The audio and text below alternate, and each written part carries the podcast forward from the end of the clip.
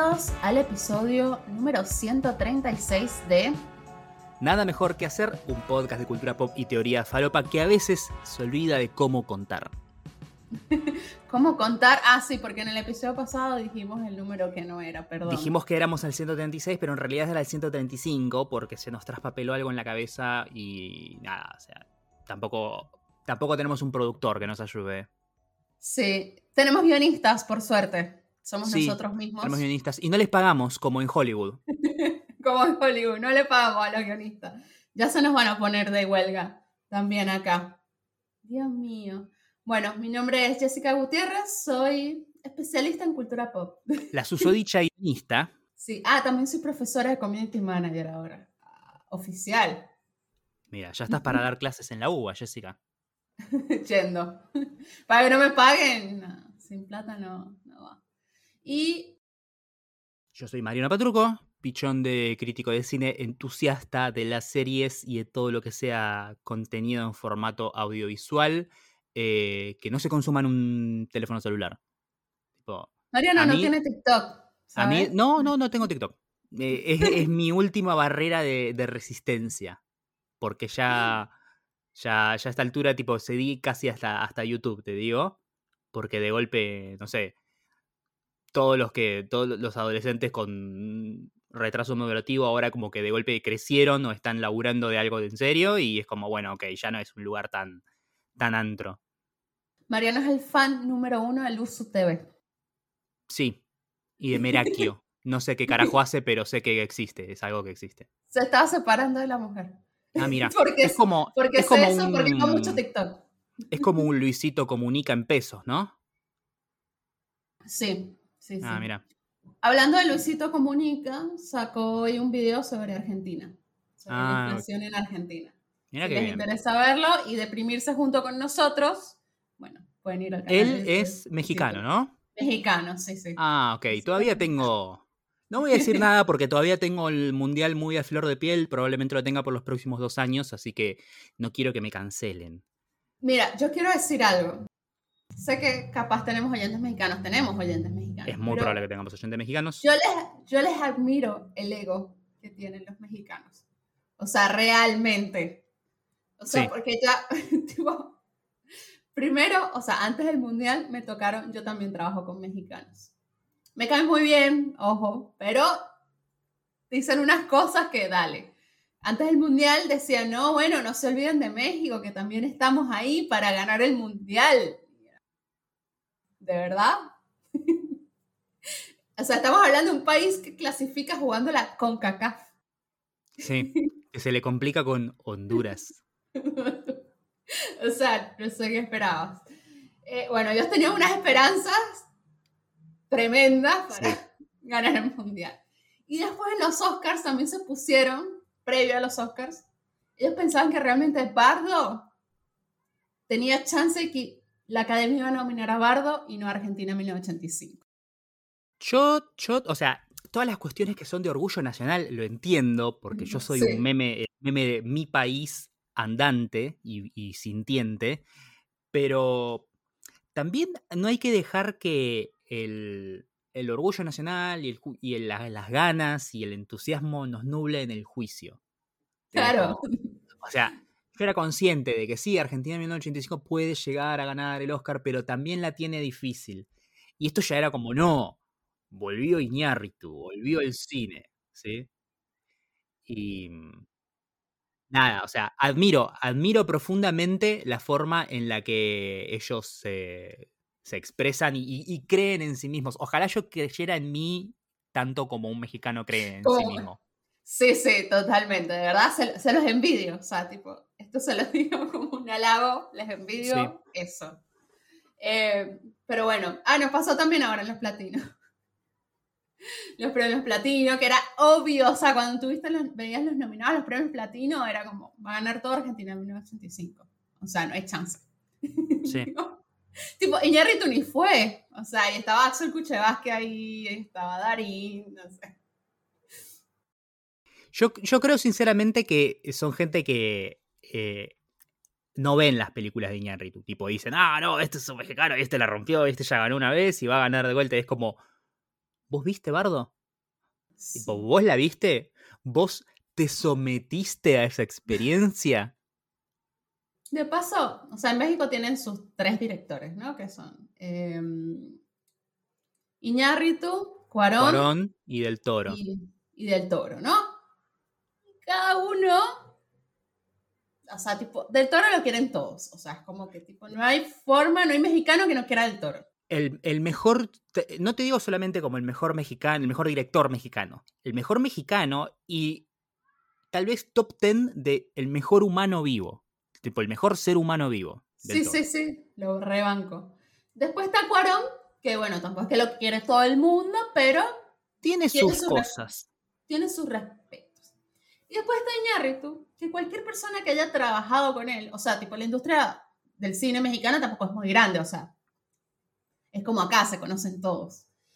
Toda la gente que ha laburado con él dicen que no es un hijo de puta.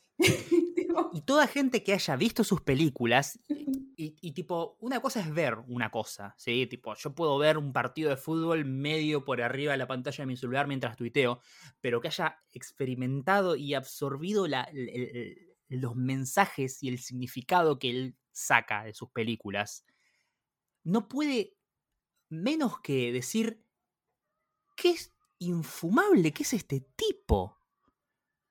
O sea, Sí, le reconozco, sí, el chabón hizo Amores Perros, que es un peliculón, cuando todavía tenía ganas de contar historias y no, tipo, hacer terapia mediante una producción audiovisual. Sí. Y, tipo, no hay nada que me rompa más los huevos que eso. Y mm, por eso te digo, sinceramente, creo que no ven las películas. tipo, es como, ah, este es el que hizo Amores Perros y la de de Caprio que come el, el, oso, así que debe estar buena. Debe estar buena. Sí, totalmente. Eh, bueno, ya podemos dejar de hablar de cine mexicano, podemos hablar de cine argentino si quieres. Sí, pero podemos también seguir hablando del tema del cine, porque se está pudriendo todo. Ah, sí, el cine está en un... Está todo mal, está todo mal en la vida, o sea, es... O sea, Hollywood... Quiero, o sea, no entiendo por qué van a revivir la franquicia de Destino Final. A mí me parece que no está mal, si entienden el tipo de película que están haciendo. Una película palomo para adolescentes. Claro, viste que siempre que ahora es como el reboot, es como que ahora ya están rascando el fondo de olla de todo lo que hay. Y es como, bueno, esta cosa que son, no sé, los Looney Tunes, ponele. Y ahora hacemos el reboot de los Looney Tunes. Pero es oscuro, es realista, es violento y es dramático. Es como, no, son los Looney Tunes, boludo. Tipo, lo que tenés que hacer es darme lo mismo que antes, pero llevar el nivel de absurdo y ridículo un poco más allá, como para que sea más interesante que ver una repetición de lo viejo. Bueno, las películas de Destino Final nunca fueron El Exorcista de William Friedkin ni El Séptimo Sello. ¿sí? Siempre fueron películas pochocleras, divertidas para ver con amigos, de terror, de para ver cómo se mueren estos pelotudos. Y cuanto más pelotudas e irreverentes y completa y totalmente eh, zafadas son las muertes, más entretenida es la película. De hecho, si me preguntás cuál es la mejor destino final, la en 3D. la, la, que dijeron como, bueno, claro, no, dijeron tipo, acá la gente viene a ver cabezas que explotan y cosas de empalamiento con objetos imposibles. Y nos dieron eso. Ahora tienen que ir por ese lado. Si, no sé, se fuman, dicen como, no, bueno, ahora tenemos que hacerla, pero en clave de Hereditary, Midsommar, ¿viste? Ari Aster, A24. Yo, sinceramente, e, es para poner una bomba en el estudio y matarlos a todos. Claro. Pero si me dan lo que busco, voy. Una serie al conjuro. ¿Es necesaria una serie al conjuro? Sí, ¿sabes por qué? Porque mm, ya no da para que sigan haciendo películas. Estaba tipo, no puedo creer esto. O sea, te juro que cada anuncio lo veía era como que una idea, no no autorizo a un reboot de Harry Potter. No autorizo que haya otro Harry Potter, otra Hermione, otro Ron. No autorizo eso, yo no lo voy a ver. Yo quiero, quiero eh, ya al día de hoy saber quiénes van a ser los pobres diablos que se van a meter en esa, sabiendo que están hipotecando la totalidad de su carrera durante una década para hacer un producto que muy probablemente no le vaya a gustar a nadie, te repito, estamos viviendo en una línea temporal en la que las películas de animales fantásticos no sabemos siquiera si va a salir la cuarta. Animales fantásticos, uh, ya ni se acuerdan. claro. La, diciendo, fingiendo demencia, diciendo hace 10 años que no sacamos nada con Harry Potter. Y es como, ¿estás seguro, papá? ¿Estás seguro?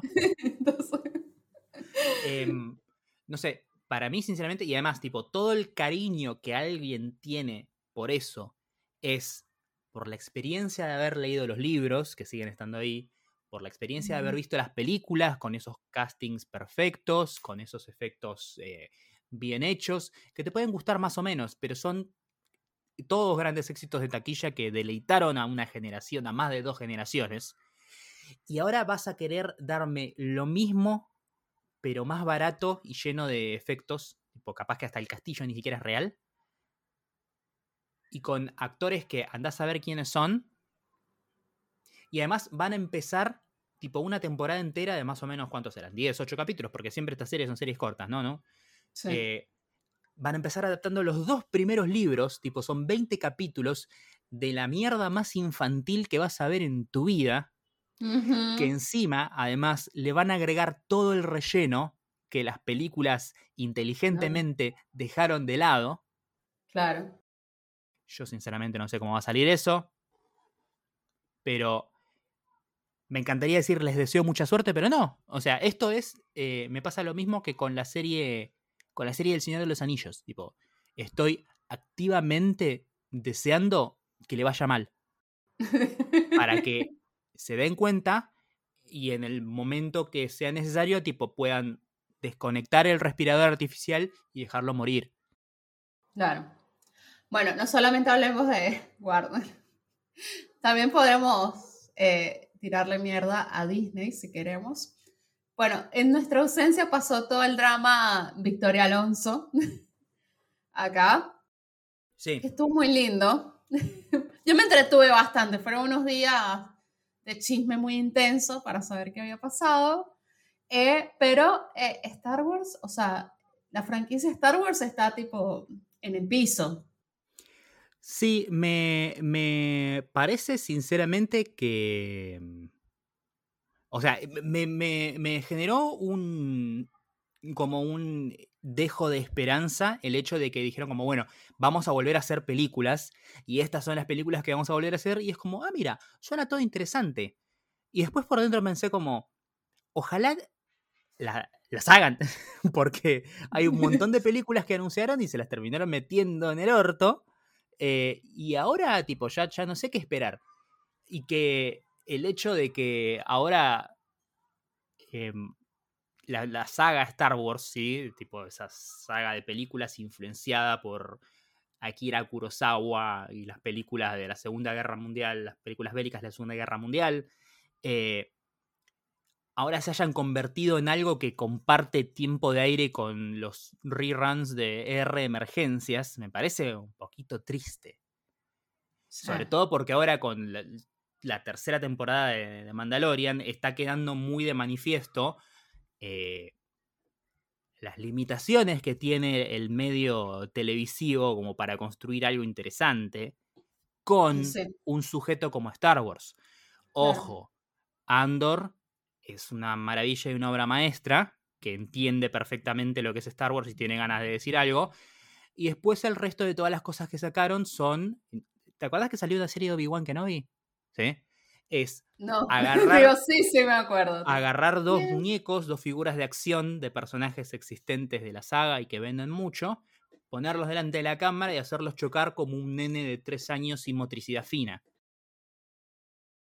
Bueno, imagínate, de Mandalorian, o sea, la tercera temporada, tienen, o sea, de Mandalorian, o sea, Pedro Pascal nunca había sido tan famoso en su vida como ahora en el 2023 y tenían a Pedro Pascal y no pudieron, o sea, que la gente la mirara la tercera temporada de Mandalorian. Hicieron una primera temporada que era básicamente eh, tipo todo un gran homenaje a, a Fistful of Dollars y El Lobo Solitario y su cría. Y dije como, wow, alguien que entendió Star Wars y sus influencias y está usándolas para construir algo genial. Y ahora es tipo una colección de, cameos y episodios de, relleno para llegar a los puntos de fanservice. Y digo como, ah, Marvel. Marvel. Marvel hoy, pero con ah. sables de luz. Marvel hoy. Em, hoy. Estamos grabando hoy 3 de mayo, mañana es 4 de mayo. Eh, no sé si va a haber algún anuncio mañana, el día, el Star Wars Day. Ellos hicieron anuncios en la CinemaCon. Yo no entiendo por qué estaban haciendo anuncios en la CinemaCon. Sí, porque mm, se les juntó más o menos las fechas de eso y la Star Wars Celebration, viste que eh, no se había hecho por los temas de COVID y demás. Y ahora, tipo, tenían un montón de proyectos que anunciar. Y tiene más sentido anunciarlos primero en una convención donde los fans van, pagan una entrada para verlo. Sí. Igual la CinemaCon nunca ha tenido tanta relevancia. O sea, para mí estaría bueno, sí, pero el tema de la CinemaCon es eh, con los dueños de los cines. Y ellos están anunciando que después de 25 años estamos volviendo a sacar películas. Claro, sí. Eso sí. Eso sí. Bueno, parece ser que la única película que va a revivir el cine es inesperadamente, o esperadamente, no sé, Super Mario Brothers. Eh, Mariano y yo la fuimos a ver. Espectacular. divertida. Es eh, divertida. Bien, hecha. Eh, una, una, película también que em, es tal vez la primera exposición de mucha gente a las películas animadas del estudio Illumination. Illumination, mm. conocido por crear franquicias como eh, Mi villano favorito y su spin-off. Minions. Un estudio que entendió muy bien cuál es su target audience gente que a día de hoy no retiene Finterest. Sí. Eh, y que aprendió, la, tipo, así como eh, Pixar destiló la inteligencia emocional para hacer un guion maravilloso y al día de hoy es como unas fórmulas que pueden sacar de taquito, ellos también entendieron que estamos haciendo estas películas para nenes de tres años que se estimulan con música, colores y estímulos simples eh, tenemos que hacer el equivalente a sacudir un manojo de llaves delante de un bebé en formato audiovisual y listo. Y listo. Y lo están haciendo. Y la película de Mario está, está en esa clave, pero además le sumaron como toda la estética y todo el color y toda la, la, belleza que tiene el, mundo Mario. Lo lindo también es que Mario es una historia de un personaje que está en como 1550 millones de juegos y cosas, pero como que no tiene una, una historia narrativa que adaptar. No.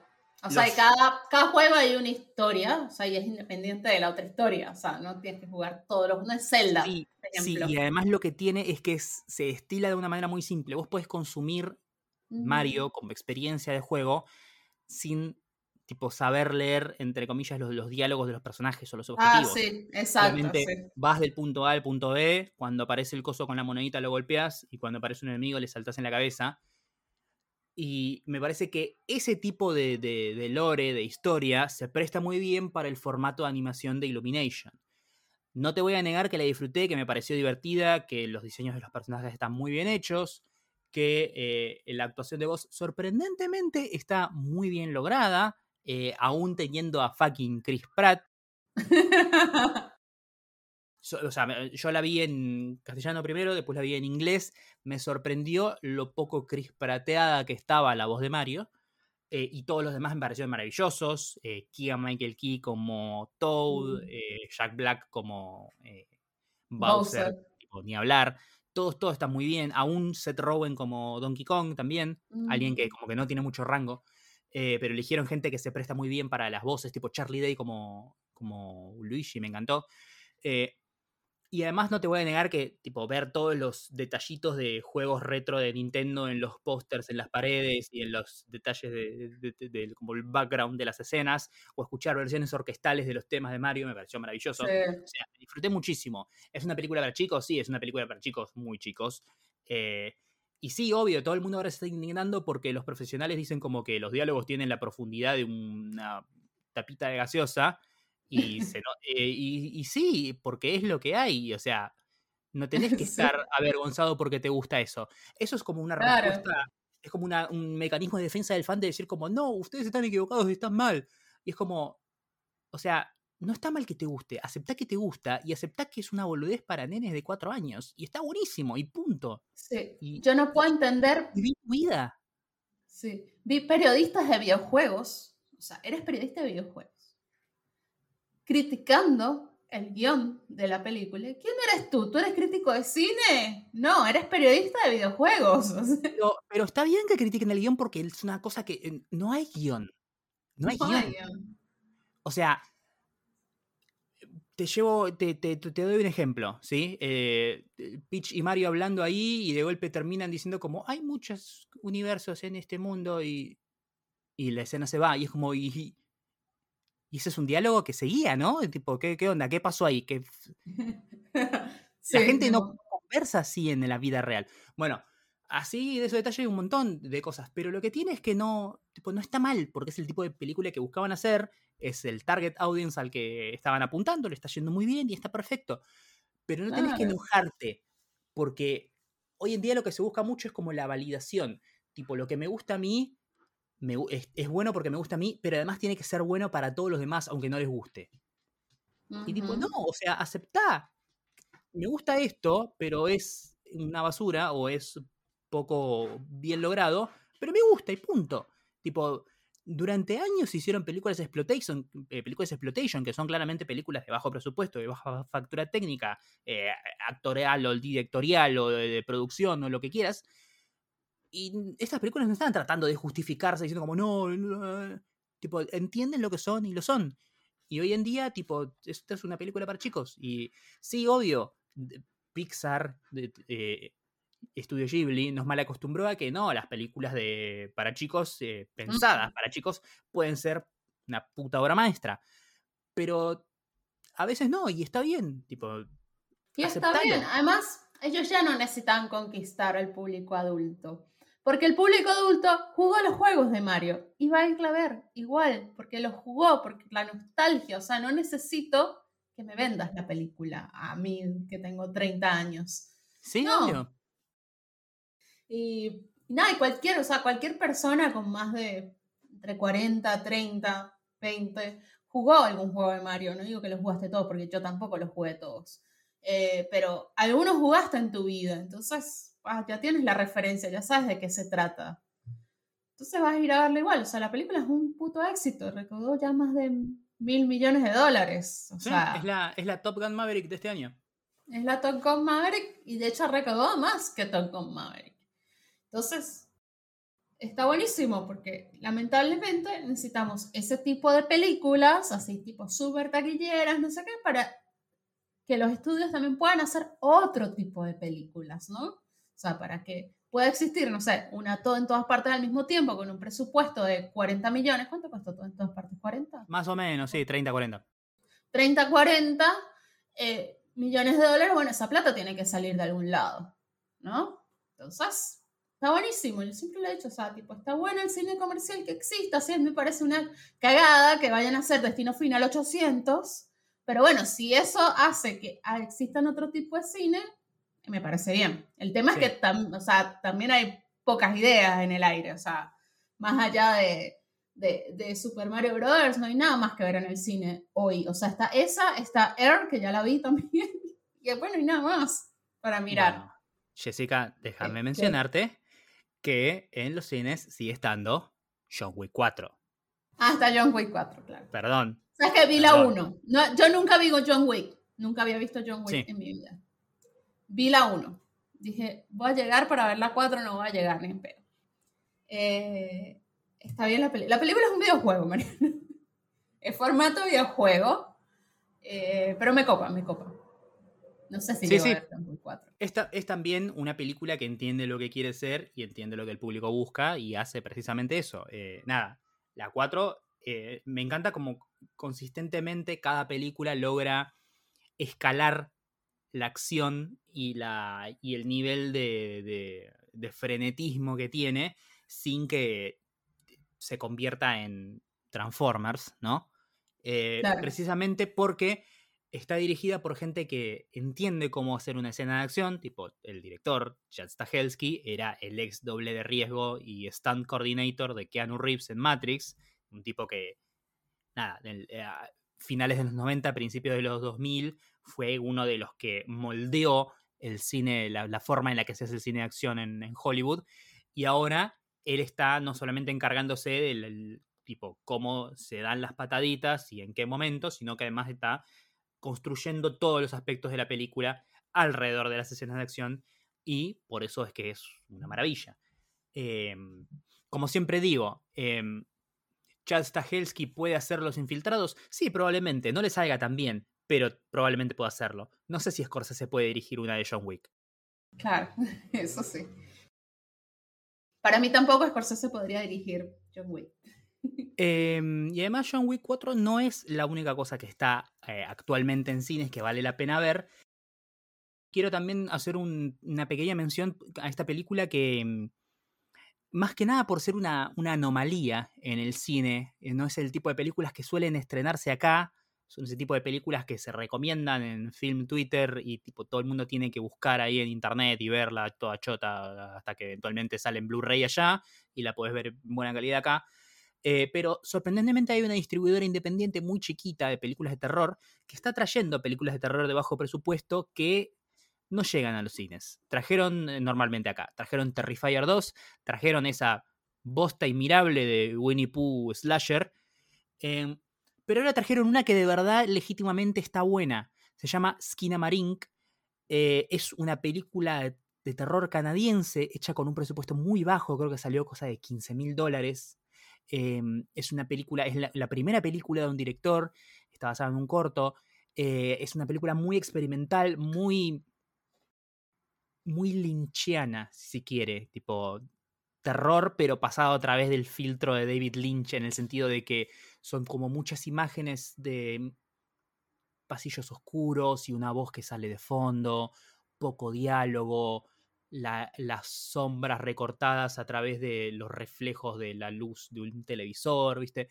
Cosas así. Es una historia como muy simple, pero que es como pura atmósfera, cero eh, jumpscare, digamos. Eh, es una película como muy experimental dentro de lo que es el género de terror. Eh, y me sorprende que alguien haya tenido los huevos de ir, comprarla y estrenarla acá. obviamente se no en muy poquitos cines, pero dentro de todo le está yendo bien, teniendo en cuenta la, la escala chiquita del estreno.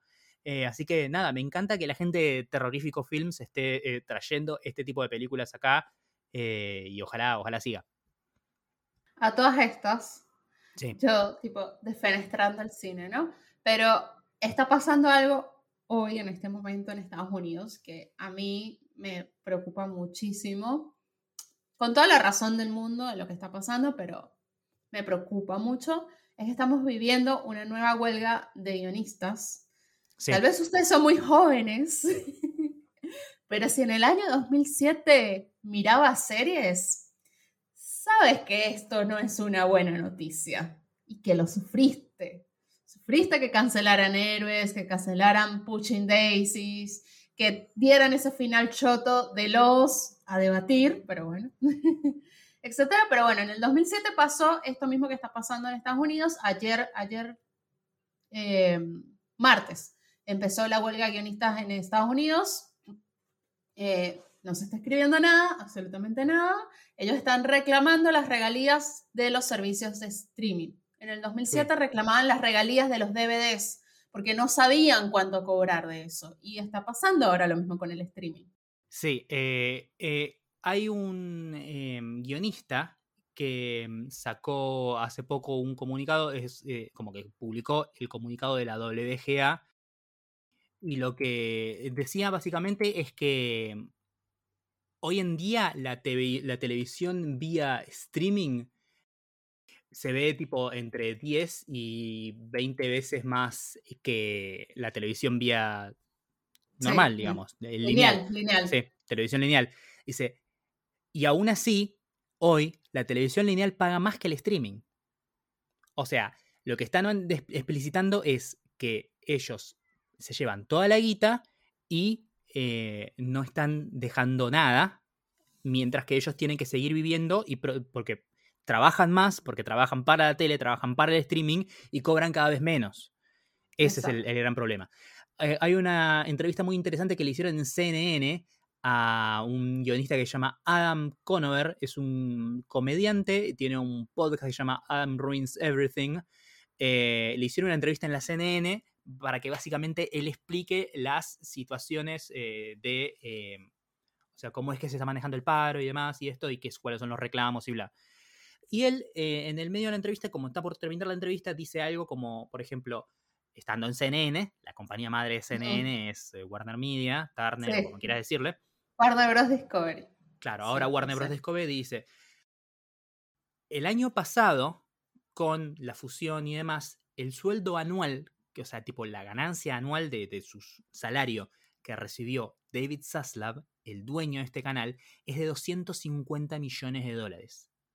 Dice, el chabón explicaba, si nosotros agarramos el sueldo de David Zaslav y lo volcamos a eh, tipo o sea, lo usamos para, para pagar las compensaciones que nosotros creemos que son necesarias en el agregado de la huelga de guionistas, ¿no? Tipo, teniendo en cuenta sus reclamos y esto, dice, podemos solucionar por un año el sueldo de 10.000 guionistas.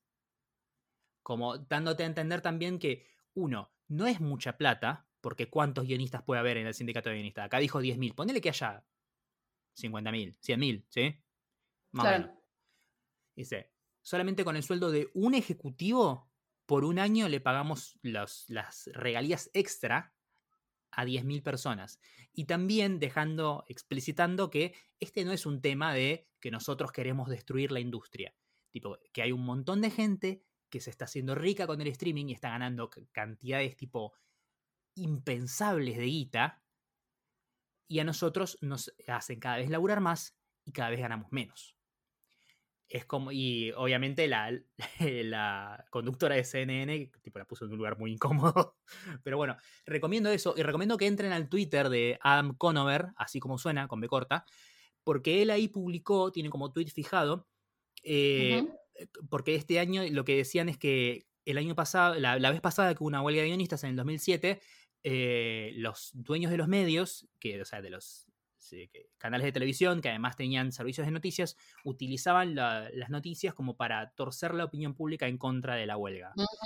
Y acá lo que hicieron, algo que es para comunicar muy claramente eh, los términos, pusieron la cronología, tipo, cada uno de los pedidos que ellos les y que, que los guionistas hicieron y cuál fue la respuesta que obtuvieron de, eh, como digamos, el, mm. agregado de todos los canales de televisión y productores de streaming. Y es muy llamativo como tipo, ellos hacen demandas que son bastante, bastante alcanzables y bastante em, razonables. Tipo, no están pidiendo mil millones de dólares para cada, para cada individuo. Están pidiendo tipo, cosas razonables y del otro lado les ofrecen la nada misma, tipo un escupitajo en la cara y dos migas de pan, o directamente ni siquiera ofrecen una contrapropuesta, dicen como, no, eso nunca. Y es muy llamativo y me parece que esa manera de desinformar contra eh, la postura de la huelga, había un, un título, no sé si era de, New York Times o del Variety, como un medio importante de Deadline, no sé, de, ahí de, Hollywood, que decía tipo, después de que fallaran las negociaciones, y los tipos decían como, no fallaron las negociaciones, no hubo ninguna negociación. Nosotros fuimos y le pedimos algo y ellos no querían dar nada. Tipo, no, no, mm. no, hubo negociación, no hubo un punto intermedio en el que llegar. Nosotros queríamos algo, ellos no nos daban nada. Y tipo, o sea, eso no, no es una negociación, es tipo negarse a algo. Eh, nada, ojalá funcione bien. Lo que decía, todas las series que ahora están saliendo, que ahora están en producción, van, ya están escritas, van a seguir. Sí, sí, ya están. O sea, Succession ya va a salir.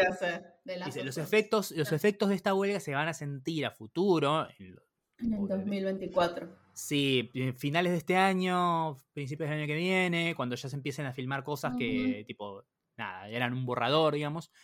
Eh, sí, efectivamente, los estudios y las compañías de streaming siguen siendo, poniéndose así medio en putos y eh, no, no queriendo eh, abrir un poco la billetera, porque los tipos dicen, después de la pandemia, hoy en día todas las empresas de streaming y los estudios están teniendo ganancias récord. No es como que pobrecitos no tenemos para dar. Sí, tienen para dar. Están eligiendo no darlo. Tipo, sus ejecutivos están teniendo pagos anuales de 200, 300, 500 millones de dólares. Eh, para una sola persona. Sí.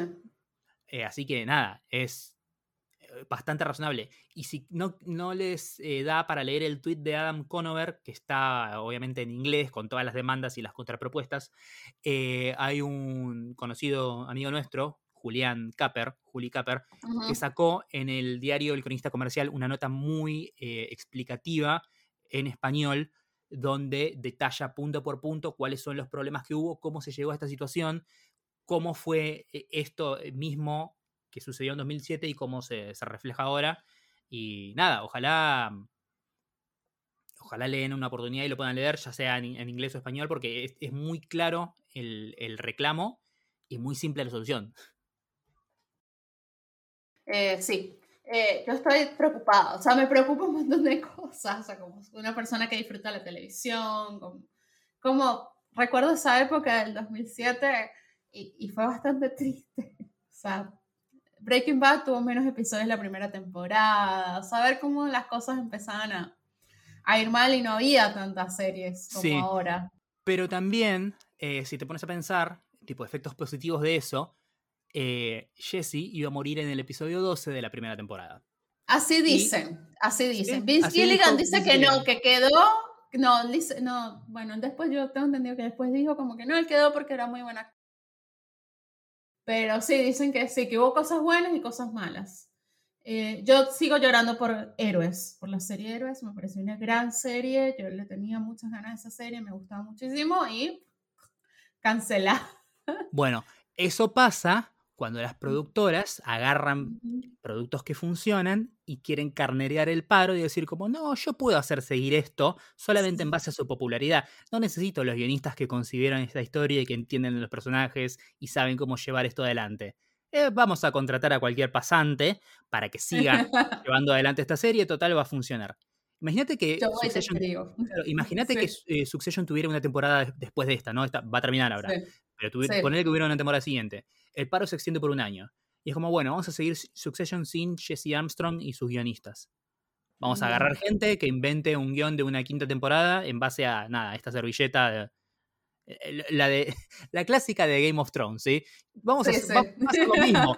George R.R. R. Martin nos dijo cómo termina y nosotros podemos, obviamente, hacer un guion en base a eso. Y así va a terminar. Ah, de hecho, las, grandes series que sobrevivieron a lo que fue el, strike de la mm. WGA en 2007 son aquellas que eligieron durante un año no salir. salir, sí. Claro, 24, por ejemplo. 24 dijo como, bueno, perfecto. si, no hay, si no hay guionistas, es como, bueno, perfecto. El año, este año no salimos, pongan, no sé, un reality, lo que sea, y después vemos. Y listo. Sí, pero eso es difícil. Igual ahora, sobre todo en la época de streaming, los streaming están obligados, tienen que eh, tener contenido, no sé cuánto contenido nuevo mensualmente para poder sobrevivir y para la retención de los suscriptores y para atrapar nuevos suscriptores. Yo estoy muy a favor de la muerte de todos los servicios de streaming, ¿eh? así que si esto, si esto logra llevarnos a ese extremo, yo estoy completo y totalmente a favor. Bueno, lo único que me da paz es que la temporada 2 de, de Bear ya está ya están empezando a filmar. Con Bob Odenkirk. Con Bob Odenkirk, o sea, tipo, no hay, o sea, es como la adición perfecta a la serie. Estoy muy feliz. lo, feliz que me hizo esa noticia, espectacular. Y Only Murders in the Building, la tercera temporada, ya se, ya se terminó de filmar con Paul Rock y Meryl Streep. Así que, por lo menos por 2023, quédense tranquilos que contenido no va a faltar, por lo menos en el futuro inmediato. Eh, y además también había algo que me, llamó mucho la atención. Había una, viste, estos pelotudos, ahora tweet verificado, que ah, verificado comprado, que estaba como contestándole a todos los tweets donde se mencionaba el paro o como que había solidaridad con el paro de la WGA y eso, diciendo como que eh, la gente que tiene tipo depresión y pensamientos suicidas y bla, utiliza el arte y el contenido como una distracción de los pensamientos intrusivos y bla. Así que a partir de ahora todos los guionistas que se sumen al paro son eh, totalmente responsables de la, todos los suicidios que sucedan durante el, próximo tiempo. Y es como tipo, entiendo que tal vez te moleste que no haya series y películas nuevas, pero ¿sabías que durante la historia de la humanidad, hace por lo menos 200 años, vienen saliendo películas y shows de televisión que puedes ver? Tipo, o sea, llegamos a ese extremo, me voy a suicidar antes que ver una película vieja. A favor, ¿eh? Suicídense. Todos los que piensen así, mueran, mueran. Sí, estaba pensando, bueno, capaz en el 2024, cuando no haya series, me puedo poner al día con series que no vi. Pensé que ibas a decir, me, voy me puedo suicidar. No, lo que van a ser muy tristes van a ser los Emmys del 2024. Creo que estaban diciendo que de hecho que no debería haber Emmys este año.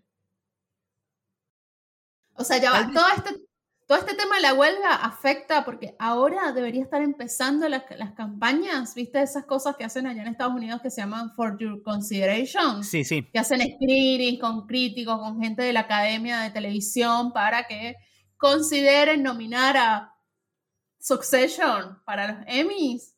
Bueno.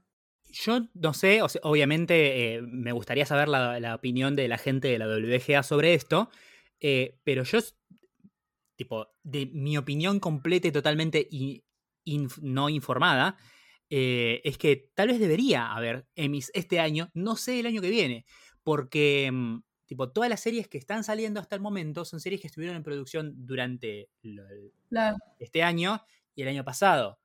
O sea, son productos que los guionistas trabajaron, obviamente bajo condiciones injustas y no, no positivas, pero que deberían celebrarse. El año que viene, habría que ver. Porque, nada. Que yo, para, mí Está, para mí está bien que haya Emmys, por lo menos este año. Pero obviamente no sé cuál es la, cuál es la opinión de la gente para de guionistas para, para guionar los Bueno, Porque tal vez, tal vez hasta les sirve a ellos como plataforma para promover sus, demandas y el paro, ¿sí? Tipo, Sí, o sea, se supone que o sea, los Emmys es una ceremonia para celebrar la televisión, ¿no? Y no, estaría bueno, o sea, también hacernos pensar todos sobre los, eso. Todos los em, discursos de directores y creadores y showrunners y guionistas que sean en clave de protesta y digo... Claro. ¿Qué, mejor, ¿Qué mejor plataforma que esa? Esa, exacto. Eh, de hecho, bueno, en Estados Unidos no están saliendo los talk shows, o sea, Jimmy Fallon, Conan O'Brien, eh, Colbert, etcétera, no están saliendo porque ellos tienen guionistas que escriben día a día, o sea, lo que pasa en la actualidad. Y no salen. Y de hecho, Jimmy Fallon se, sumó al paro. O sea, se sumó, apoya el paro y se fue ahí a protestar junto con ellos porque él dijo: sin guionistas yo no soy nadie. O sea, yo necesito a mis guionistas. Y sí, le tienen que pagar lo que es justo, porque ellos también hacen el programa. Está muy bien. Y acá me puedo ir limpiarme a una recomendación. Sí, por favor. Eh, pues bueno, ya se nos acaba el tiempo. Podemos grabar tres horas si quieren. Estoy viendo la última temporada de Marvelous Mrs. Maisel, una serie que siempre me gustó muchísimo. Eh, la cuarta temporada la cagaron un poco. Porque, nada, estuvo ahí medio. No sé qué le pasó a los guionistas, debo decir. Ahora en la quinta, para mí va mucho mejor. Hay unas cosas que medio no me gustan, por ejemplo, están haciendo mucho flashback, flashback no, flash forward. Estamos viendo a los hijos de la señora Maisel grandes, ¿no? Y cómo salieron. Sí, sí. Y nos dicen ya, spoiler, esto está en la serie, o sea, tipo, que ella va a ser muy exitosa. Una, se va a convertir en una super comediante, o sea, con mucha plata, qué sé yo, y, toda la cosa. O sea, va a lograr lo que ya, o sea, lo que estamos viendo de la temporada 1, ¿no? Yo no sé si yo quería saber eso. O sea, como que yo quiero quedar como en, en duda si pasó, si eso. No quiero saberlo. O sea, ya ahí como que me descoloco un poco, pero bueno. Cuestión que en esta temporada ella entra como guionista a un programa, esto un talk show, como decir, un, con Letterman, ¿no? Tipo escribiendo todos los días eh, los guiones que aprueba eh, el, el host del programa para salir en el late show. Y no sabes lo apasionante que me parece eso. O sea, como estar, llegar a la mañana y tener que escribir no sé cuántos chistes, ir viendo si funciona o no funciona, da risa o no da risa, eh, toda esa adrenalina y después mirar el programa y ver si funcionaron, cómo funcionaron, me, me, me encantó. Y bueno, es un lugar por el cual empiezan muchísimos guionistas escribiendo, escribiendo chistes, ¿no? Eh, para ese tipo de programas. Em, pero bueno, son, son sin ellos, sin los guionistas, es así, es la verdad. O sea, el guionista nunca sabe cuánto va a cobrar, porque un guion no tiene precio. O sea, es como que puede costar mucho, puede costar nada, o sea, no es algo tan valuable, porque cuesta lo que genere de ganancia, ¿no? Acá en Argentina, por ejemplo, la ley dice que el guion vale el 5%, el 5% de lo que cueste la película. Sí. ¿Y cuánto va a costar la película? O sea, es un misterio. Entonces puede ser que estuviste todo un año escribiendo un guion y, no sé, la película, bueno, le vamos a poner, no sé, 100 mil dólares. Y al final todo un año para ganarte 5 mil dólares, no es nada. O sea, o puede costar un millón de dólares y bueno, ganaste 100 lucas. 100 mil dólares. Y además eso, eso está sujeto a las fuerzas del mercado de que a veces la película más barata por la que cobraste menos guita termina recaudando una cantidad impresionante de plata y después otra por la que cobraste un montón porque era una superproducción, termina fracasando y tipo quedas marcado como no, este es el que hizo el, la cosa mm. esa que ahí perdió un montón de plata, así que no lo llamamos más para... Claro, sí. Entonces es muy difícil el laburo, de, verdad. O sea, es como un laburo que nunca sabes cuánto va a ganar, porque tu laburo va atado de, de lo que genere, digamos, tu mano de obra va, va atado a eso. Muy difícil vivir eso. Yo de verdad admiro a, la otra vez escuchaba a Santiago Koroski, el de División Palermo, que él muy tranquilamente le pidió a los papás que lo banquen un año para él definir qué iba a hacer. Y yo, yo ojalá tuviera alguien que me bancara un año para yo poderme escribir una serie falopa y vendérsela a Netflix, ¿no? Sería sí. Además, em, detalle, algo que salió en Twitter Argentina relativamente poco, en un portal que se llama Revista Sudestada, que hablaba de, ¿viste la, actriz que hace de la recepcionista de la Sí, la señora. Sí, la señora grande, sí. Esa señora, Santiago Korowski la conoció muchos años atrás cuando él hizo un documental muy independiente, que de hecho se vio en el Bafisi, esto va conectado a recomendaciones del Bafisi, eh, hace un par de años atrás, se llama Salir a Escena, que cuenta la historia de la compañía teatral del Hospital Moyano. El Hospital Moyano es un hospital para, eh, como un tema de salud mental, digamos. Sí, sí, para hombres. no, el, de hombres es el Borda. El Borda, perdón, este es el de mujeres. El Moyano es de, mujeres. El Moyano es de mujeres. Ahí es donde él conoce a esta mujer que estaba internada por voluntad propia porque tiene no sé qué tipo de problemas o trastornos. Y nada, hicieron este documental hablando sobre esta compañía de teatro y como retratando una, el camino que hacían para una obra desde que la concebían hasta que la, estrenaban.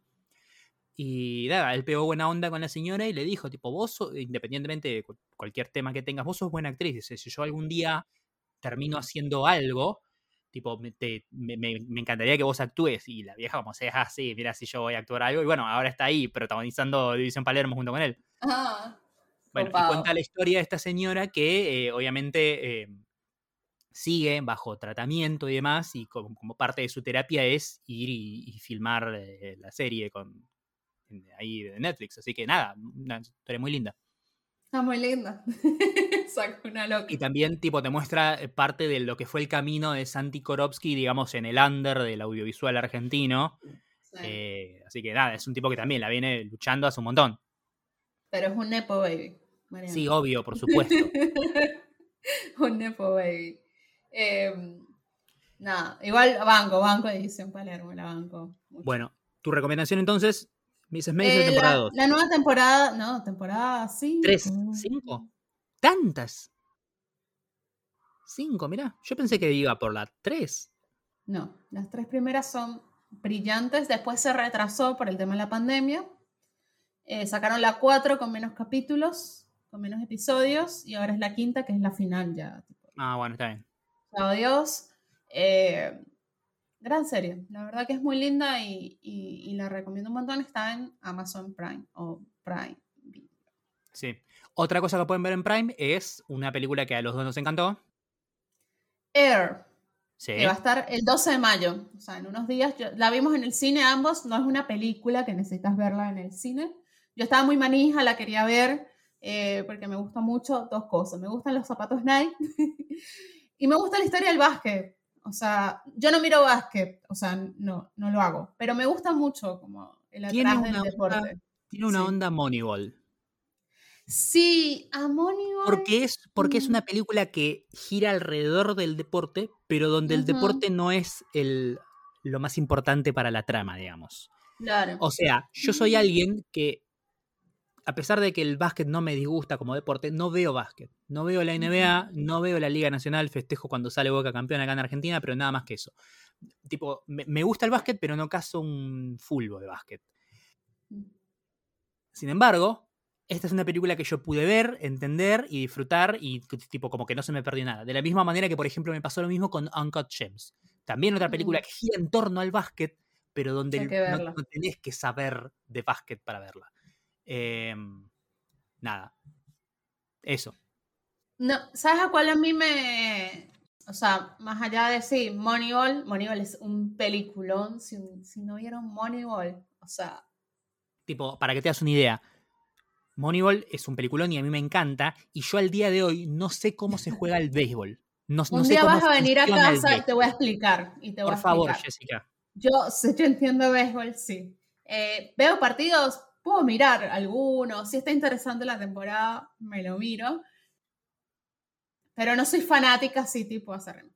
Eh, pero Moneyball es peliculón, o sea, con los ojos cerrados recomiendo Moneyball que la veas, es una película que sí sí tienes que ver en tu vida. Pero bueno, Air me recordó muchísimo, más allá de Moneyball, a la serie, que es una serie excelente, que es eh, Winning Time, que es una serie de HBO esa la tengo sobre, todavía. Sobre los Lakers. Y en el, vos viste, vos que viste Air, viste que hablan de Magic Johnson. Claro, sí, sí. Magic Johnson firmó con Converse. En la serie está el mismo personaje que hace Mac Damon en Air cuando se le acerca a, a, Magic Johnson y le dice, yo te hago tu propia zapatilla, nosotros te hacemos tu propia zapatilla. Y Magic Johnson dijo que no. Lo que sí acepta Michael Jordan, ah, me vas a hacer mi propia zapatilla, porque eso sí es quedar para la posteridad. Claro. Pasa con, la, con, Air, ¿no? Entonces ahí hay como un cruce de, de, ambas series. Obviamente el estilo de Winning Time es distinto, porque si giran, gira alrededor del juego y alrededor del negocio del juego, porque es un negocio. Acá. Eh, pero es otro estilo también de, de dirección. Pero está muy buena. Si ves, eh, si puedes, mírate Winning Time cuando, cuando puedas. Eh, la segunda temporada sale ahora en agosto, confirmado. Es excelente. Pero bueno, Air me gustó mucho. Em, es una serie, es una serie, una película muy simple, o sea, muy simple. De, dura es, tiene esta duración. Estos son los personajes, o sea, no hay nada complicado de, de entender es muy gracioso porque uno ya tiene, como dicen, el diario del lunes y uno sabe todo lo que pasó con Michael Jordan y, que se convirtió sí o no en una gran estrella. Pero bueno, ahí, todo es como una apuesta, ¿no? De, estás dando esta cantidad de guita y no sabías qué iba a pasar, ¿no? Muy gracioso al final de Ben Affleck, eh, el personaje de Ben Affleck. Por Dios, no supero el auto color uva. Sí. y el pelo, el pelo es también... no, pero color uva, ¿por qué? No, no, no. Y me da mucha risa el... Como que le dicen, bueno, un porcentaje. ¿Cuánto puede ser? ¿20 millones? ¿5 millones en un año que gane con las zapatillas del porcentaje de venta? 400 millones. 200 y pico el primer año de, millones de dólares se llevó. Eh, pero nada, era una apuesta, ¿no? Podían perderlo todo, ¿no? Como decía el tipo, él se puede lesionar la rodilla la semana que viene y no jugar nunca más en su vida. Eh, me gustó mucho que estuviera Viola Davis, que es actriz increíble. Es la mejor actriz del mundo. El diálogo que tienen en el patio con, con Mac Damon es impecable. Eh, ¿A vos qué te pareció, Mariano? A mí me encantó, me, me, gustó un montón. No sé, siento que van a tener que ponerle mucha plata encima para sostenerla de acá a fin de año para el tema de los Oscars. Sí, porque siento que es una película que va a quedar enterrada, digamos, debajo de la mm, debajo de la, digamos, la, enorme cantidad de películas que se van a estrenar más cerca de fin de año para el Oscar, que generalmente suelen ser aquellas que son más eh, candidatas importantes o candidatas con mucha plata encima.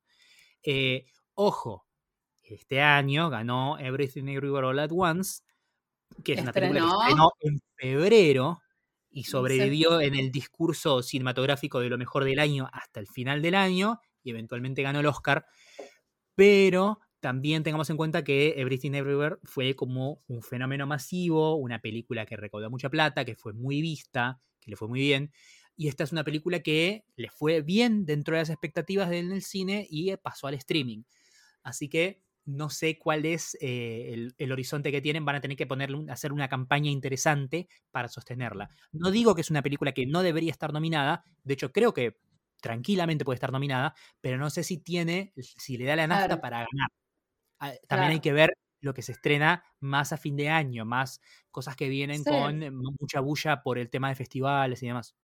Sí, hay que ver. Ahora viene justo a fin de mes, ahora en mayo, es Cannes, el Festival de Cannes donde tenemos estrenos importantes. Está la nueva Almodóvar, por ejemplo.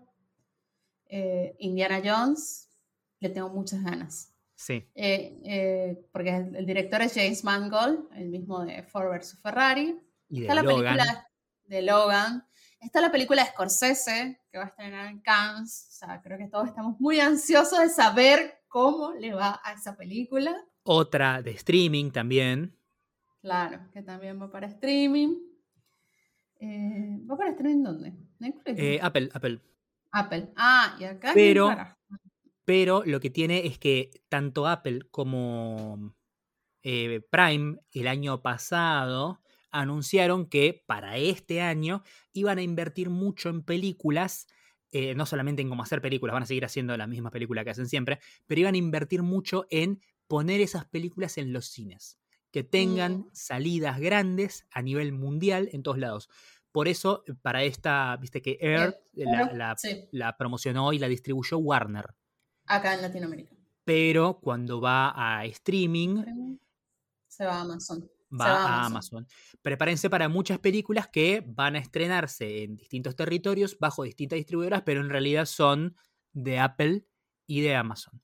Dicen que de, ahora en adelante, por lo menos durante la estrategia para los próximos dos años, es que Apple y Amazon, todo lo que mm, estrenan, lo van a, eh, de, cine, digamos, lo van a poner fuerte en, salas. Eh, así que nada, me parece muy saludable, me parece que es lo que Netflix tendría que haber hecho desde el principio. Eh, así que, y estoy seguro que eso les va a ir muy bien. De hecho, si te pones a pensar, em, Apple ya tiene un Oscar con, em, ¿cómo era? Coda Coda, cierto, sí. Y Amazon, a pesar de que no, creo que no ganó mejor película, pero ha ganado sus producciones de, cine, que, estuvieron en cines, ganaron eh, bastantes Oscars, obviamente en categorías menores. Eh, que es creo la, gran cuenta pendiente de Netflix, porque las categorías menores se las pasa por las bolas, lo que quiere es ganar mejor película, y como odia tanto los cines, creo que nunca le van a dar mejor película. Claro. Bueno, otra que estrena en Cannes es la nueva de Wes Anderson, Asteroid City. Le tengo muchas ganas de verla. Odio a toda la gente haciendo el tren de Wes Anderson en TikTok, porque se nota que nunca miraron una película de Wes Anderson. Sí, y de la misma manera que también me molesta todos los eh, AI, los prompts de inteligencia artificial de esto, pero Wes Anderson. Y es como, sí, pero no es solamente los colorcitos y lo simétrico, sino es el por qué. Eh, como que es como ver una foto de un abrazo y que alguien te dé un abrazo, ¿viste? Es como, es la misma cosa, sí, pero se experimenta de manera distinta. Exacto. Bueno, nada, pero bueno, van a estar todos los pelotuditos hablando emocionados. Al menos vayan, vayan a ver, déjense de joder. Bueno, hay un montón de películas también asiáticas, que esas seguramente debe saber mucho Mariano. Sí, eh, tengo, tengo ganas de ver algunas. Eh, y siguiendo con el tema de festivales de cine, pasó por acá el Bafisi, un, un, año más del Festival de Cine Independiente de Buenos Aires, muy dólar a 400 pesos. Em, ahora ya se confirma algo que pensé que iba a ser una excepción el año pasado, teniendo en cuenta que veníamos de la pandemia y toda la bola. Bueno, es como te voy a, te voy a dar un changüí, ¿viste? Pero ya parece que ahora es la confirmación de que ya no hay competencias de cortos separadas de la competencia de largos, sino que ahora fusionamos a las, competencias de cortos y largos para que no se note que hay menos películas. Ah, ok. si tengo 200 cortos y 50 largos, tengo 250 películas como el año pasado, si están todas en una misma competencia. Claro. Y no, se nota, no se nota la de financiación. Eh, igual, pese a eso, hubo varias películas muy interesantes que estrenaron este año. Me quedé sin entradas porque volaron, obviamente, para ver Master Gardener, la nueva película de Paul Schrader, eh, que obviamente maravilla, como todas las cosas que hace Paul Schrader. Eh, pero sí pude ver algunas cositas. Pude ver, por ejemplo, una película, un thriller de suspenso, medio terror, eh, tailandés, se llama Faces of Anne, que es una locura de bueno. Eh, todo lo que es cine de, terror, suspenso, thriller asiático, que vean, tírense de cabeza porque de verdad está muy, muy bueno, tipo sin dudar. Em, después hay una película de acción que se llama Sisu, que cuenta la historia de una especie de... Está ambientada en tiempos de la Segunda Guerra Mundial. Es una especie de granjero en Finlandia que descubre eh, oro en su propiedad y para poder canjearlo tiene que atravesar toda una zona que está ocupada por los nazis. Eh, lo que no saben es que este hombre es básicamente John Wick. Es un excombatiente que odia a los nazis y que eh, nada, abandonó la, después de la Primera Guerra Mundial, abandonó la violencia y dice, voy a vivir en mi granjita nada más, y ahora tiene que atravesar toda, toda una zona ocupada por nazis, donde obviamente van a pasar cosas interesantes. Eh, y después, obviamente, pudimos ver, eh, que en el Buffy siempre se dan eh, películas clásicas, este año dieron El Ansia, la película de vampiros con David Bowie, Catherine Deneuve. Ay, sí, mm, esa la quería ver dieron a Fistful of Dollars eh, en pantalla grande, que siempre vale la pena ver. Están agotadas, esas están agotadas. Agotadísimas, obviamente, al principio. Pero la que sí pude ver es la primera película de Edgar Wright, Shaun of the Dead. Que me saqué, me saqué las ganas de verla en cine, no pude verla en cine en su momento. Eh, experiencia lindísima. Eh, así que nada. Esas son tipo mis recomendaciones, tipo de, cosas que las lo poco que vi en este Bafisi pero recomiendo mucho Faces of Fun, Sisu, y también hay un corto japonés, se llama Bird Woman, eh, dura 20 minutos nada más. Por otro lado, quiero recomendar una serie de anime que vi hace poco, son solamente 12 capítulos de la primera temporada, se llama Trigun Stampede, eh, es una, como una especie de Mad Max espacial, una mezcla de Star Wars y Mad Max, si se quiere, Em, cuenta la historia de Bash, una especie de forajido pistolero espacial súper, súper poderoso, pero que es un pacifista, que prefiere no dispararle a la gente, trata de no hacerlo. Es como una especie de héroe western que elige no matar gente, eh, que tiene una recompensa por su cabeza muy grande y le pasan cosas. No voy a adentrarme mucho en la historia porque no quiero spoiler nada. La idea es que vayan a verlo de completa y totalmente sin saber nada porque les va a volar la peluca. Eh, traigan Stampede, lo pueden ver en Crunchyroll o por ahí. Son solamente 12 capítulos.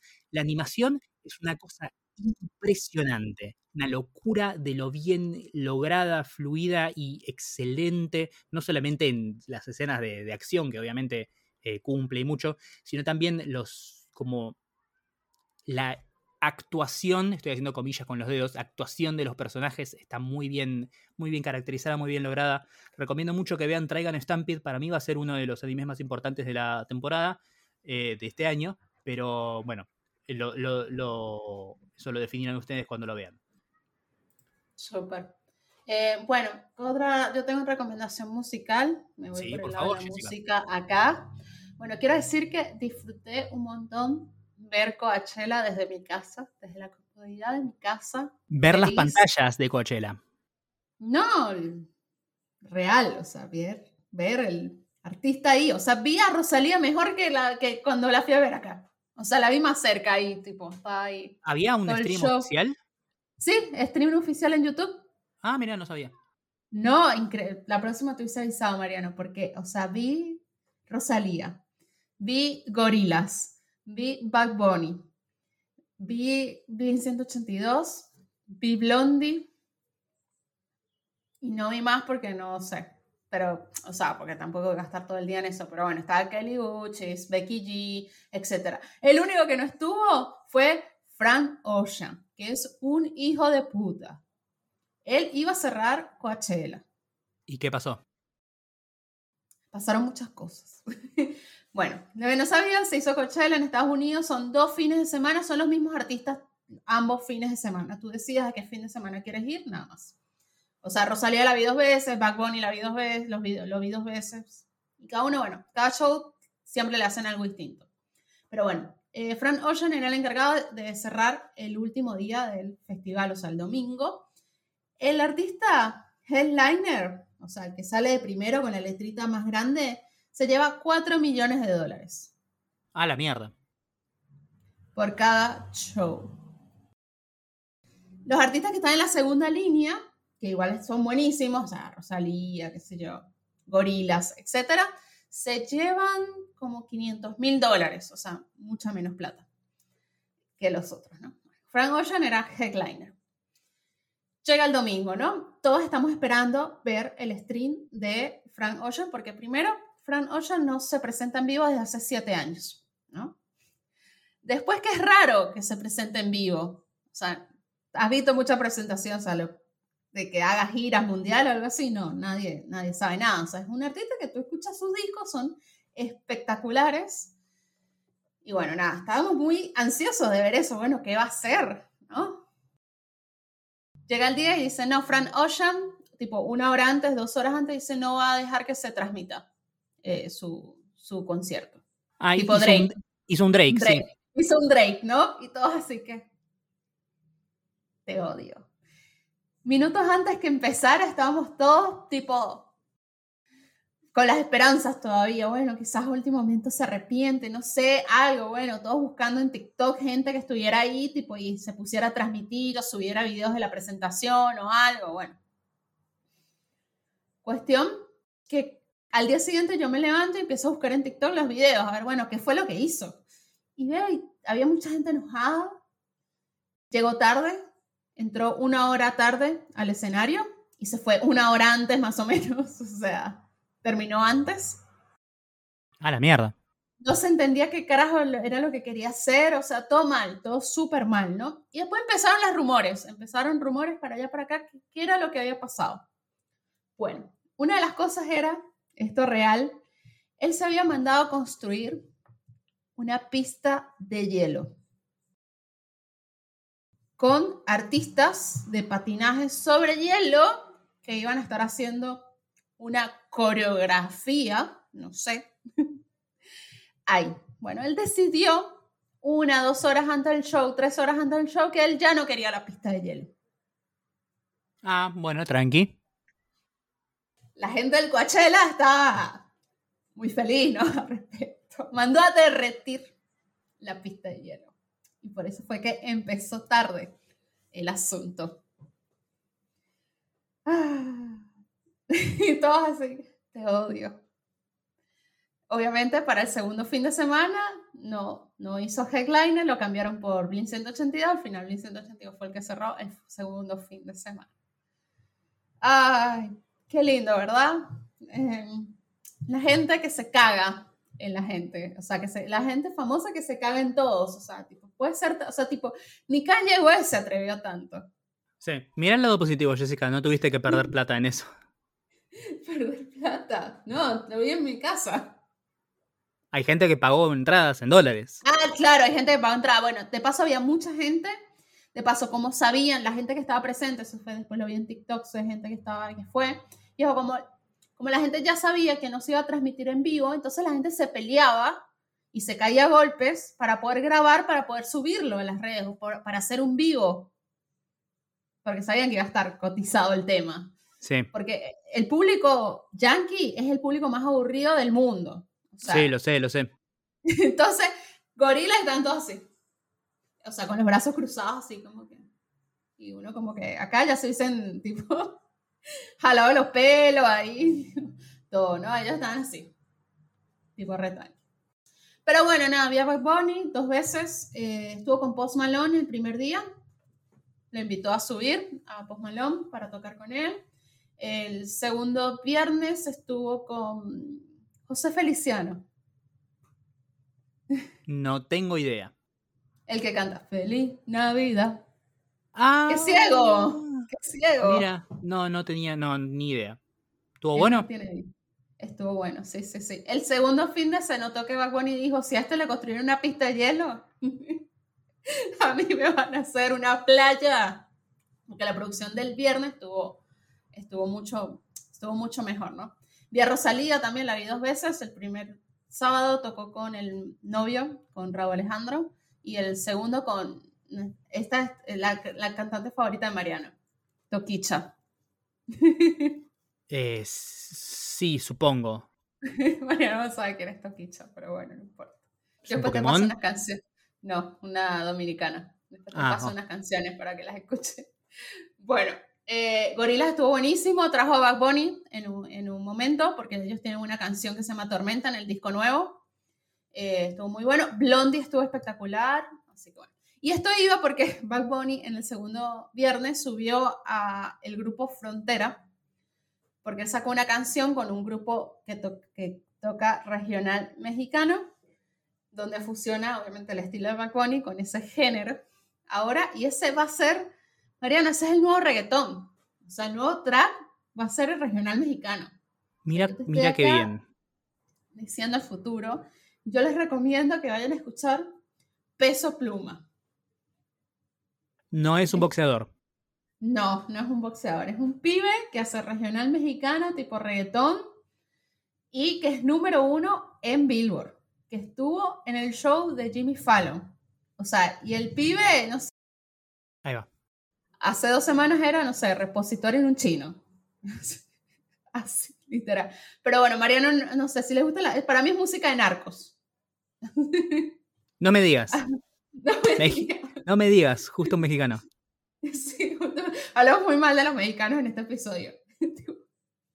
Porque esta, esta música es un éxito. O sea, ¿por qué no sé? Este, este cantante que se llama Peso Pluma llega al número uno de Billboard en los Estados Unidos y no llega a Bizarrap, por ejemplo. Porque, están, más, están más cerca a ellos, sí, sí. Claro, porque hay muchos mexicanos en Estados Unidos. A ver si entiendo, porque yo no estoy muy expuesto a, ese tipo de música. Es como, eh, ¿te acordás ese cold open de un capítulo de Breaking Bad que hacían el coso de la canción de Heisenberg? ¿Es algo así? Claro. Sí, sí, algo así. Ah, ok, ok, ahora entiendo, ahora entiendo. Algo así, algo así. Eh, no, no, no es mi estilo, pero ok, entiendo. Su nombre es Hassan Emilio Cabande Laija. Nació en 1999. Tiene 23 años. Bueno, bien, bien, bien que le esté yendo bien. Sí, sí, sí. Pero todo es del 2020, o sea, tiene unas cosas del 2020, qué sé yo. Pero, pero nada, o sea, tipo, Agarra. O sea, Bizarrack mañana tiene que hacer una sesión con él. Si no, no, sé qué está pasando con Bizarrack. ¿No había hecho ya con un mexicano? O, no, creo que es. No, creo que es centroamericano. El de es español. ¿Español? Mira. Quevedo es español. Estoy acá más, más enterada de la música. Quevedo. Pedro Luis Domínguez Quevedo, conocido artísticamente como Quevedo, es un cantante español de reggaetón, trap, pop y rap. ¿Ves? Yo, estoy más en onda, Mariano, que vos. Yo soy siempre, siempre, siempre lo estuve. La, fan número uno de la Joaquín. sé, quién es, sé quién es, sí, sí. Mariano, deberías tener TikTok y así puedes ver el concierto de Taylor Swift. Nunca. no, yo, yo veo por Twitter. Mariano, no compartimos nuestra teoría es falopa de por qué Taylor Swift se separó del novio. ¿Ves? Eh, no sé, para mí juega un poco el hecho de que es británico. Para mí también. Pero bueno, nada, lo podemos decir en el episodio siguiente. Bueno, les recomiendo que escuchen Peso Pluma y el Regional Mexicano, que es el futuro de la música. Es lo único que les tengo para decir. Genial. y a modo de cierre, quiero recomendar una película. Eh, para mí va, o sea, ya hoy te digo, mes 5, va a terminar siendo una de las mejores del año. Una película no es una película argentina, es una película dirigida por un argentino, es una película eh, coproducción Europa-Estados Unidos. Se llama Misántropo. Ese es el título local. En inglés se llama To Catch a Killer y en otros idiomas tiene otros nombres, así medio falopa, pero ese es el título original que planeaba su director y guionista, que es, y me pongo de pie, el señor Damián Cifrón. Damián Cifrón, director de eh, Relatos, los simuladores, Relatos Salvajes, Hermanos y Detectives, uno de los más grandes, pero tal vez menos prolíficos directores del audiovisual nacional, porque es alguien que se toma mucho tiempo entre proyecto y proyecto y que además en el medio de las cosas que hace como que produce a otros. Misántropo, película protagonizada por eh, Shailene Woodley y Ben Mendelssohn, eh, ambientada en la ciudad de Baltimore, en donde suceden los eventos de The Wire. Em, es básicamente un thriller policial muy oscuro, muy inspirado en el cine de los años 70, que cuenta la historia de una oficial de policía y un eh, agente del FBI que están tratando de atrapar a un asesino serial que eh, la secuencia arranca una secuencia increíble en la, la noche de Año Nuevo, en el medio de los shows de fuegos artificiales, alguien desde una terraza con un rifle de francotirador empieza a matar gente al azar, disfrazando los tiros con las explosiones de los fuegos artificiales, y logra matar más de 30 personas. Increíble secuencia, y eso solamente la forma en la que la película arranca.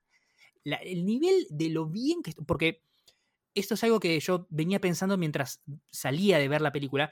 Esta película la podrían haber hecho en Estados Unidos, con un director estadounidense con el mismo presupuesto y sería una de esas películas de mierda que ves a la noche en Cinemax protagonizada por Liam Neeson.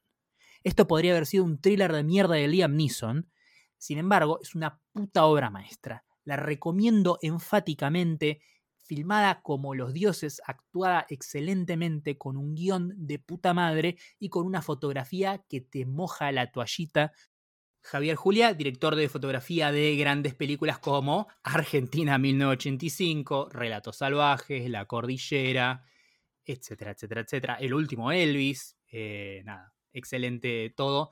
La recomiendo muchísimo.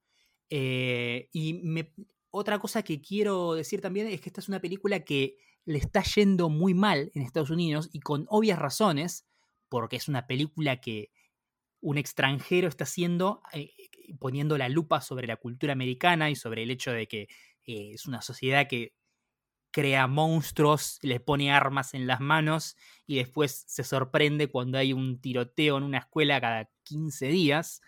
Eh, y obviamente no les gusta que alguien que viene de afuera agarre un espejo y se los ponga delante de la cara y le muestre lo que son. Eh, así que desde mi lado, como argentino y como latinoamericano, y como amante del buen cine, recomiendo enfáticamente que vayan a ver Misántropo, porque es una de las mejores películas que van a ver el año, uno de los mejores thrillers policiales de los últimos tiempos. Eh, y un peliculón, no sé qué más decir. Y otra cosa que quiero recomendar también, que viene ligado a esto, es una entrevista que le hizo el periodista Diego Batle a Damián Cifrón en su portal de noticias que se llama Otros Cines, eh, van a encontrarlo. Ahí, este, como ahí al principio, entrevista con Damián Salferón, es una entrevista muy, muy amplia, donde habla no solamente de su trabajo previo en los simuladores, cómo fue el proceso para llevar adelante Misántropo, y además lo que fue su experiencia fallida en Hollywood tratando de hacer un reboot, una adaptación de la serie de televisión eh, El hombre nuclear de Six Million Dollar Man, eh, que él creo que, no sé, hace como ya seis años que lo habían contratado para hacer eso y esa película nunca salió y al final él terminó renunciando y haciendo esta, que la pudo hacer en mucho menos tiempo. Eh, y me parece súper interesante no solamente por la, visión que tiene Cifrón del cine y lo, que cuenta, sino además como te muestra una ventana de cómo es trabajar en Hollywood desde adentro, viniendo de, de afuera de la industria, de la industria estadounidense del cine.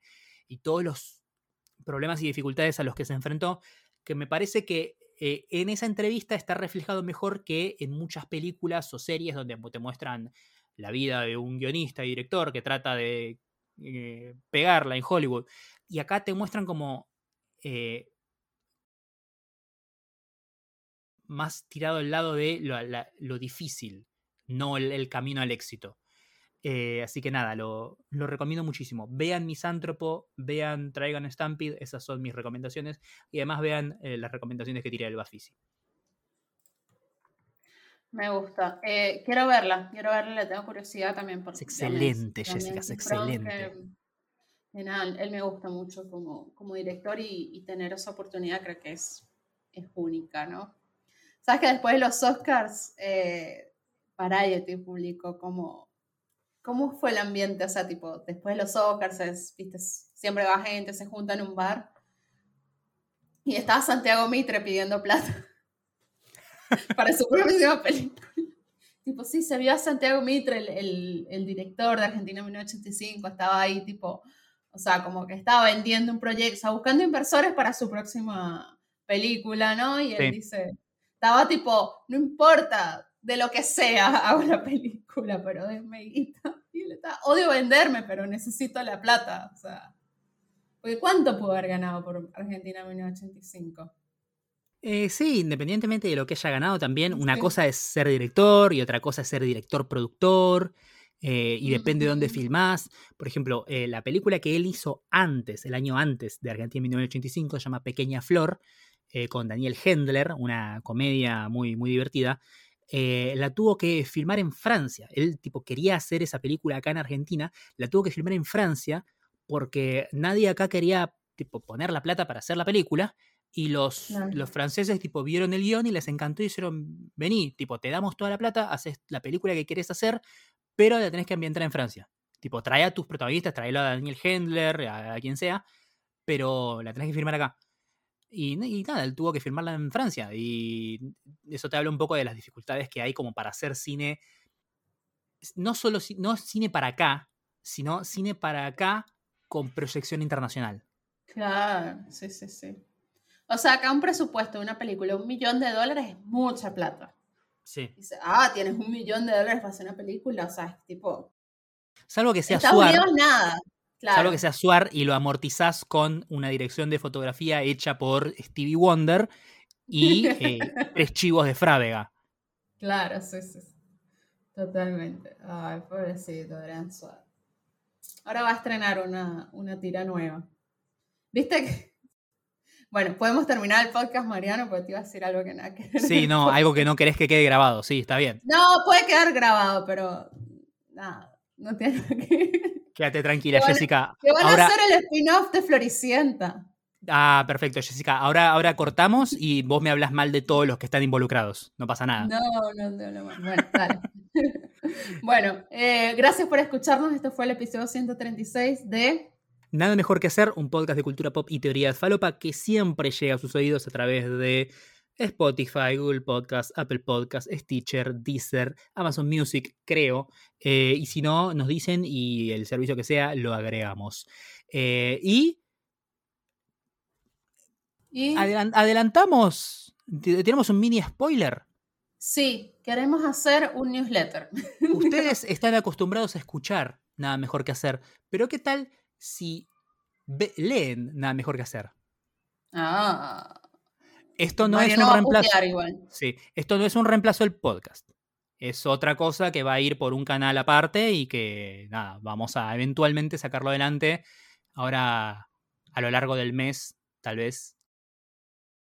Sí. Sí, sí. Vamos a, a ponernos con eso y nada, les pasaremos el link para que se suscriban y les llegue a su casa y, y nada, y sea porque muchas veces pasa que se nos complica para poder coordinar y juntarnos y grabar un episodio, pero lo que podemos hacer es, eh, cuando se nos complique armar un episodio, podemos mandarles tipo nuestros pareceres y nuestras recomendaciones en formato texto como para que no nos extrañen tanto. Ah, pobrecito. No, pero sí, sí, sí, estaría bueno. Vamos a hacerlo, nos vamos a poner con eso y así tienen links y recomendaciones y cosas para ver, leer. Yo voy a poner muchos TikToks también si quieren. y bueno, nada. Nos escuchamos. La próxima. Adiós. Adiós. Chau.